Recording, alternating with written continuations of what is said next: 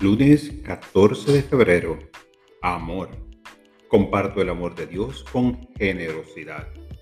Hoy me comprometo a expresar el amor que mora en mí, abriendo mi corazón con generosidad y sin dudar. Mi amor fluye libremente.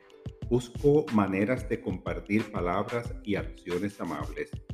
Puede que envíe un mensaje a un ser querido, que dé un regalo que solo deje saber a quienes aprecio que los amo y que pueden contar conmigo.